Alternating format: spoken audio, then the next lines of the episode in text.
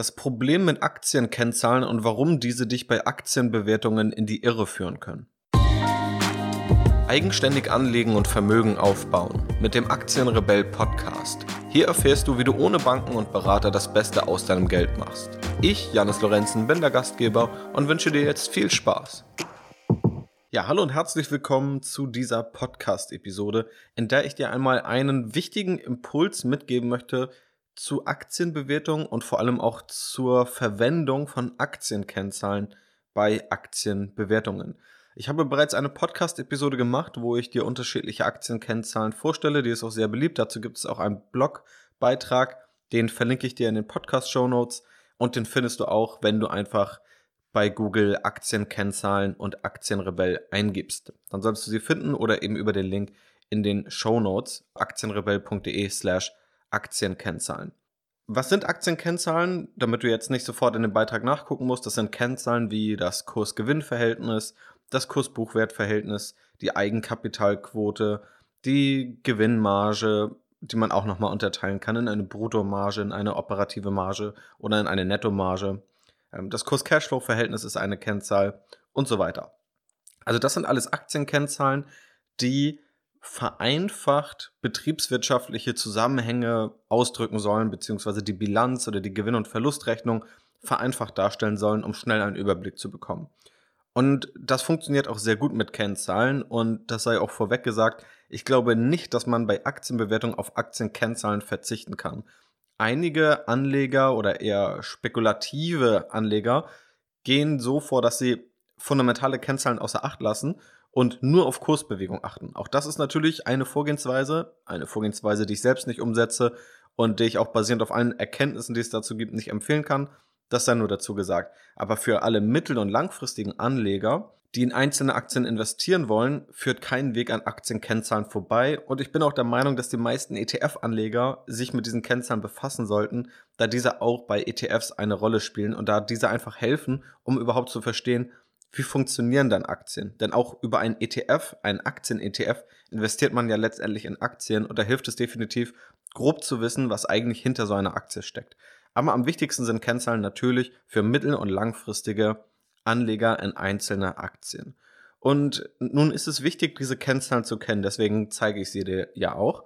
Es gibt aber ein Problem bei diesen Aktienkennzahlen, wenn damit investiert wird. Und das ist ein Problem, das ich kaum adressiert sehe, worüber kaum gesprochen wird, was wirklich häufig bei Aktienbewertungen auftritt. Auch wenn du Aktienbewertungen und Aktienanalysen liest, wirst du das sehr, sehr oft finden. Diese Kennzahlen zu kennen ist gut. Du musst aber genau wissen, wie und wann du diese anwendest. Ja, es hilft dir nichts, diese Kennzahlen zu kennen und sie blind auf jede Aktie zu packen und sozusagen mit einer Schablone jede Aktie zu bewerten, wenn du in einzelne Aktien investieren willst, dass da zu viele Unterschiede und zu viele auch Feinheiten gibt, die du beachten musst, auf die ich jetzt einmal eingehen werde.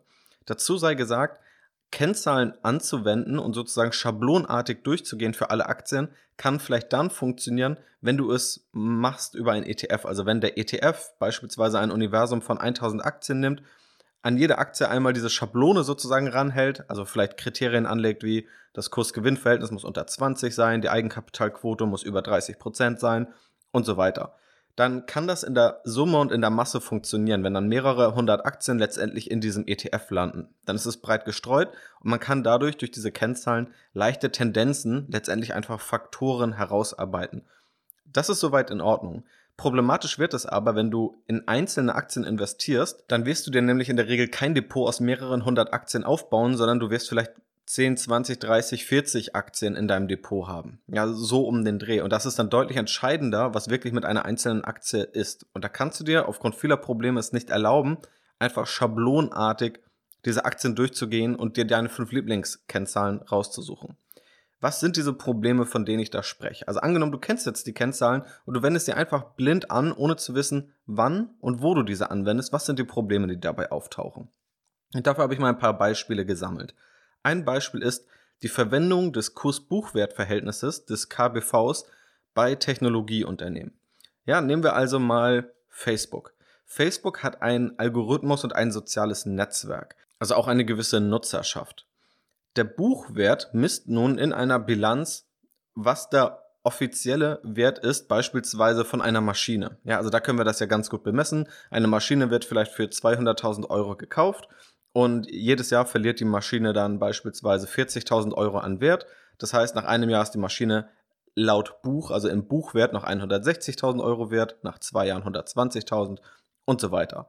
Der Marktwert wäre das, was man tatsächlich bekommt, wenn man diese Maschine verkaufen will. Also vielleicht stellt sich dann heraus, dass da Buchwert eigentlich bei 120.000 Euro nach zwei Jahren liegt, aber der Marktwert liegt nur noch bei 100.000 Euro. Ja? Das heißt, Marktwert und Buchwert können sich unterscheiden, unterscheiden sich auch in der Regel.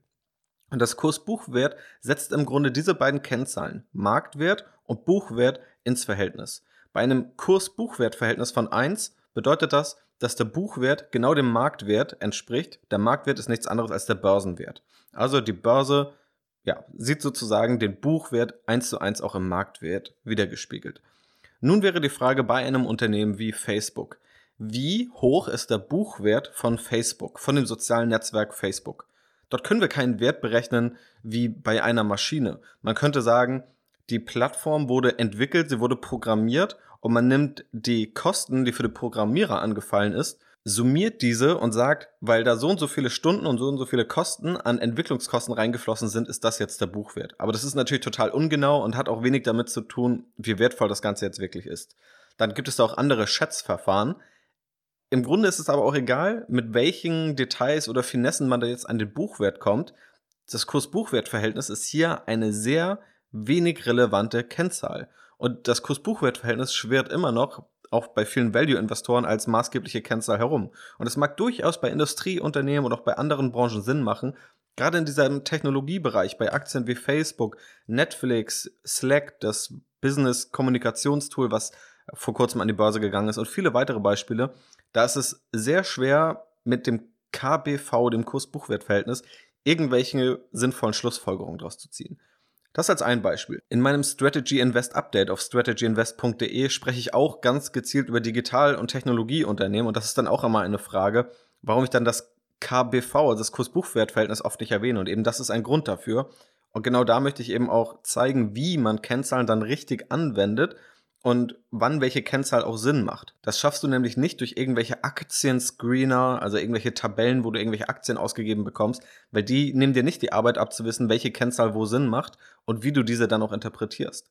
Ein anderes Beispiel ist Gewinn versus Cashflow. Also überhaupt zu verstehen, wie sind diese Kennzahlen denn unterschiedlich und was können diese womöglich auch aussagen, was sagen diese aber auch nicht aus. Und in einigen Fällen gibt es Unternehmen, die machen einen Gewinn aber haben einen negativen Cashflow. In anderen Fällen ist es umgekehrt. In anderen Fällen geht beides in die gleiche Richtung. Auch das zeigt, je nach Branche ist das wieder sehr, sehr unterschiedlich. Drittes Beispiel ist das Bewerten von Gewinnen. Denn ein Gewinn ist nicht gleich Gewinn. Aus mehreren Gründen. Der erste Grund sind mögliche einmalige Effekte, die aufgetreten sind. Im Strategy Invest Update habe ich vor kurzem die Sixt Aktie analysiert. Also Sixt kennt man ja vielleicht vom Leasing und vom Mietwagenverleih.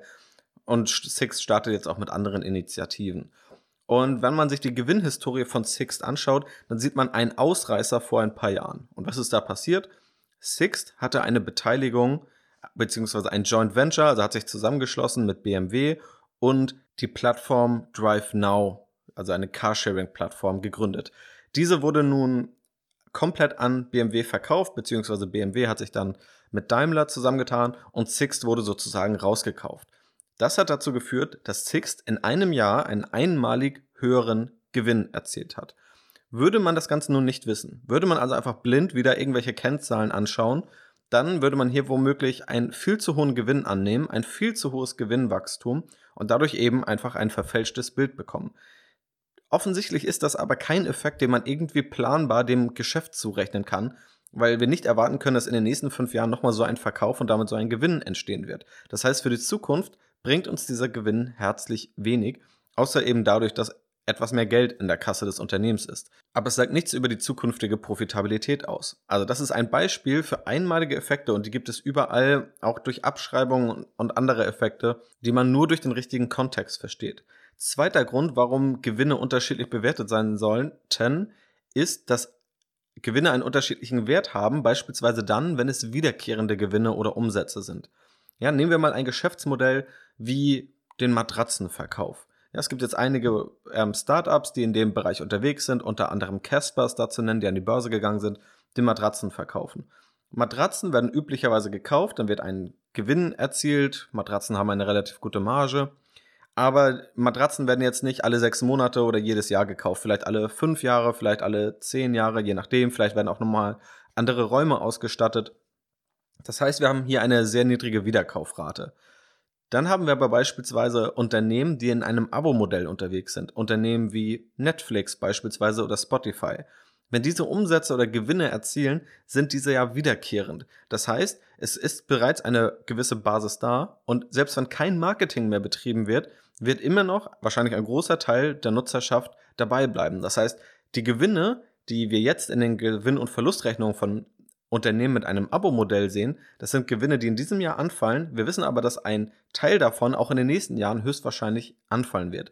Das macht diese Gewinne wertvoller und das ist auch der Grund, warum viele Unternehmen in einem Abo-Modell oder einfach einem Modell, in dem wiederkehrende Umsätze und Gewinne erzielt werden, höher an der Börse bewertet werden. 100 Euro, die durch einen einmaligen Verkauf erzielt werden, sind eben weniger wert an der Börse oder weniger wert für das Unternehmen als 100 Euro im Jahr, die jedes Jahr erzielt werden.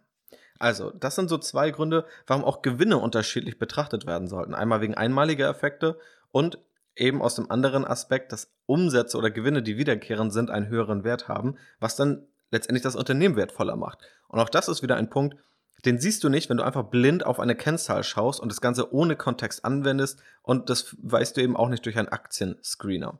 Das vierte Beispiel. Was ist eigentlich das faire Niveau einer Kennzahl? Nehmen wir also mal das KGV, das Kurs-Gewinn-Verhältnis. Und da gibt es so ein paar Faustformeln, dass man sagen kann, ein KGV von unter 15 oder unter 18 gilt eher als günstig, alles über 18 oder über 20 gilt eher als teuer.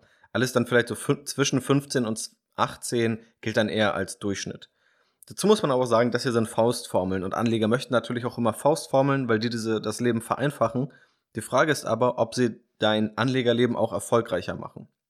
Und wenn wir in dem Beispiel des KGVs, also des Kurs-Gewinn-Verhältnisses bleiben, dass er eben den Gewinn eines Unternehmens ins Verhältnis zum Preis, also dem Wert eines Unternehmens setzt, beziehungsweise den Gewinn pro Aktie ins Verhältnis zum Kurs pro Aktie, dann ist eben die spannende Frage, was ist denn das faire Niveau eines KGVs oder des KGVs? Also wie hoch darf ein KGV jetzt sein oder wie hoch darf es auch nicht sein? Und da gibt es eben unterschiedliche Wege, das herauszufinden, die man aber nur erkennt, wenn man das Ganze eben in einem bestimmten Kontext betrachtet. Und von diesen Wegen gibt es keinen richtigen oder falschen Weg, sondern alle diese Gesichtspunkte können eben zu einer abschließenden Meinung führen, ob das KGV jetzt eher hoch oder eher niedrig ist. Ein Faktor ist das Gewinnwachstum. Wenn eine Aktie einen sehr stark wachsenden Gewinn hat, dann kann sie natürlich auch ein höheres KGV haben, also teurer bewertet sein, als eine Aktie, die beispielsweise einen rückläufigen Gewinn hat. Es wäre sehr verwunderlich, wenn das Ganze nicht so wäre. Also das rechtfertigt ein höheres KGV. Außerdem ist die Frage, womit man einen KGV vergleicht. Denn auch diese durchschnittlichen KGVs, die ich gerade genannt habe, die schwanken. Die schwanken von Region zu Region. Beispielsweise ist die USA gerade im Durchschnitt teurer bewertet als Europa oder auch als Deutschland. Das heißt, je nachdem, mit welchem Markt du das ins Verhältnis setzt, bekommst du ja unterschiedliche Ergebnisse. Aber dann kannst du ja auch sagen, okay, das ist eine US-amerikanische Aktie, das heißt, ich schaue mir den US-amerikanischen Aktienmarkt und dort die Durchschnittswerte an, um das zu beurteilen. Und das ist ein völlig valider Weg. Du kannst aber auch noch weitergehen und dann mal schauen, wie hoch war das KGV des Unternehmens eigentlich in den letzten fünf Jahren und dann mal schauen, ob es im Vergleich zur Unternehmenshistorie eher über- oder unterdurchschnittlich ist.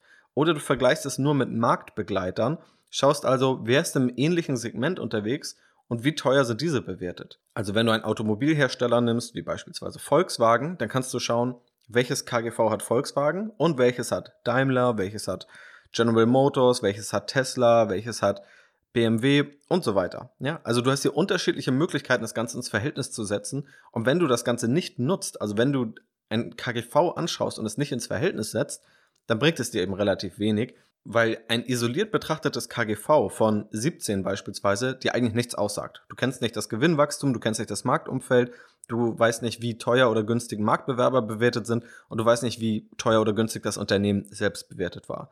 Natürlich bekommst du einen weiteren Einblick, wenn du andere Kennzahlen hinzuziehst, also wenn du nicht nur das KGV anschaust, sondern auch das Gewinnwachstum hinzuziehst oder das sogenannte KGV-Wachstumsverhältnis oder PEG-Ratio im Englischen. Wie gesagt, alles in dem Beitrag dazu zu den Aktienkennzahlen. Wenn du darüber mehr wissen willst und dieses Fundament aufbauen möchtest, aber du kannst eben andere Kennzahlen hinzuziehen und das solltest du auch, um einen besseren Einblick zu bekommen. Trotzdem musst du das Ganze eben in einen Kontext setzen. Du solltest also nicht blind irgendwelche Kennzahlen nehmen, sondern verstehen, welche Kennzahlen du brauchst und diese im richtigen Kontext anwenden. Und fünftes und abschließendes Beispiel, dann ist der Punkt, glaube ich, sehr gut klar geworden. An der Börse wird ja die Zukunft gehandelt. Und wenn du dir eine Aktie anschaust und du schaust beispielsweise auf die Gewinnmargen, dann ist das Ganze ja schön und gut. Es gibt aber auch Effekte wie die Regression zur Mitte. Das ist auch ein Aspekt, den ich in der Videoserie vor der Academy ausführlicher behandle. Ich packe dir den Link dazu auch mal in die Podcast-Show Notes, wenn du mehr über diesen Effekt der Regression zur Mitte wissen möchtest. Letztendlich besagt er, dass Werte langfristig zu einem Mittelwert tendieren. Also dass Ausreißer nach oben und nach unten hin langfristig wieder zum Mittelwert tendieren.